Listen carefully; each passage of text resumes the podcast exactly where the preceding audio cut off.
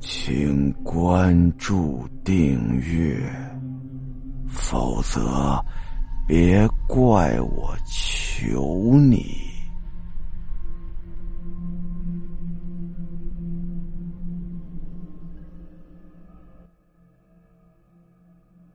警察在艾迪的地下室里头发现了一个用头骨做的倒转的碗，这个碗。雕刻的非常精美，绝对称得上是一件艺术品。接着，警方发现大量用人皮制造的灯罩、篮子、皮带、皮帽，还有面具、扶手椅等等。最害人的，莫过于巨大的一个金属盒子。这个盒子。是按照传说中潘多拉盒子打造的，打开之后，里边是一瓶瓶的人体器官，还有一张整的人皮，还有一件用人皮制作的外衣。整个农场到处都是艾迪的战利品以及杰作，阴森的气氛。充斥着整个农场，让人感觉到窒息。消息不胫而走啊！小镇上的人们无论如何也不敢相信，平日里温文尔雅、见人有礼貌的艾迪，竟然会是个杀人魔。根据警方提供的档案。在艾迪的农场中，他们还发现了大量的二战时期德国纳粹如何虐待犹太人、猎头族以及人体解剖学的书籍和照片，并且还找到了艾迪的日记。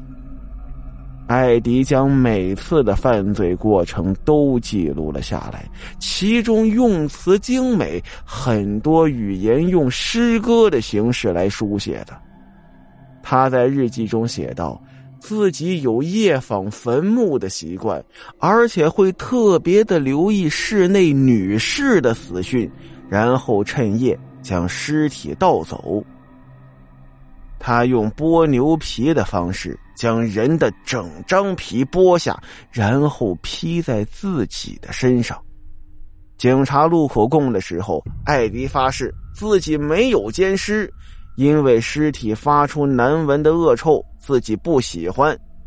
他还告诉警方，他披上那些皮之后，立刻就感到自己变成女人了。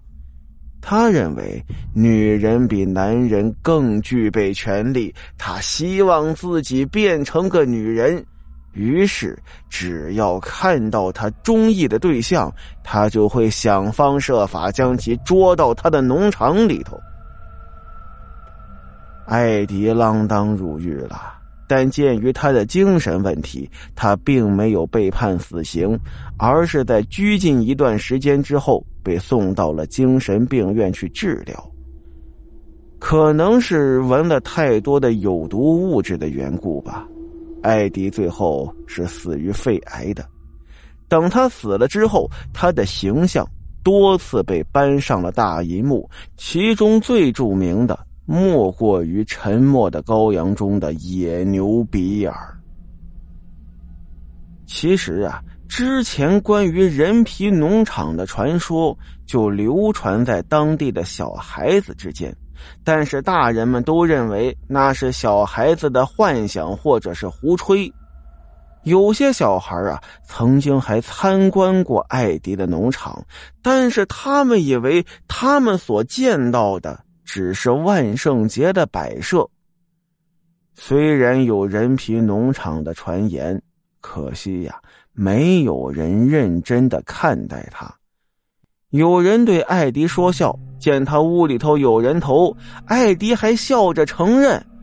人人都以为艾迪是在开玩笑，当然，也很有可能是人们都不愿意相信这是事实。在艾迪的农场案件爆发之前的两个月，他的邻居艾丽连续每晚都做噩梦，梦见了不同的人。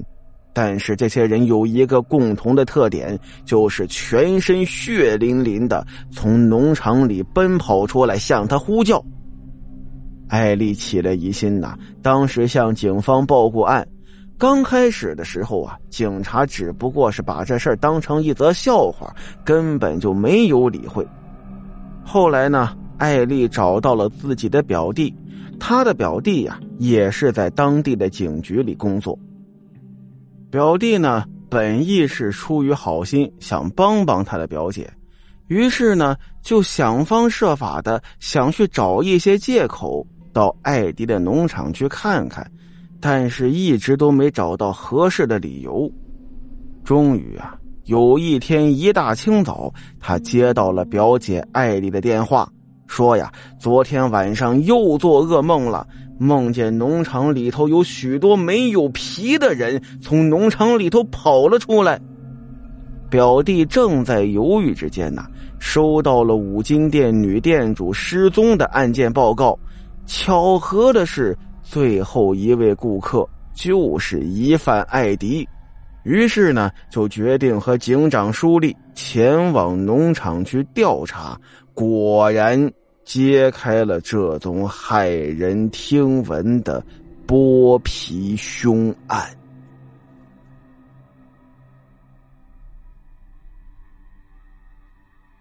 好了，今天的故事到这儿，咱们下集再见。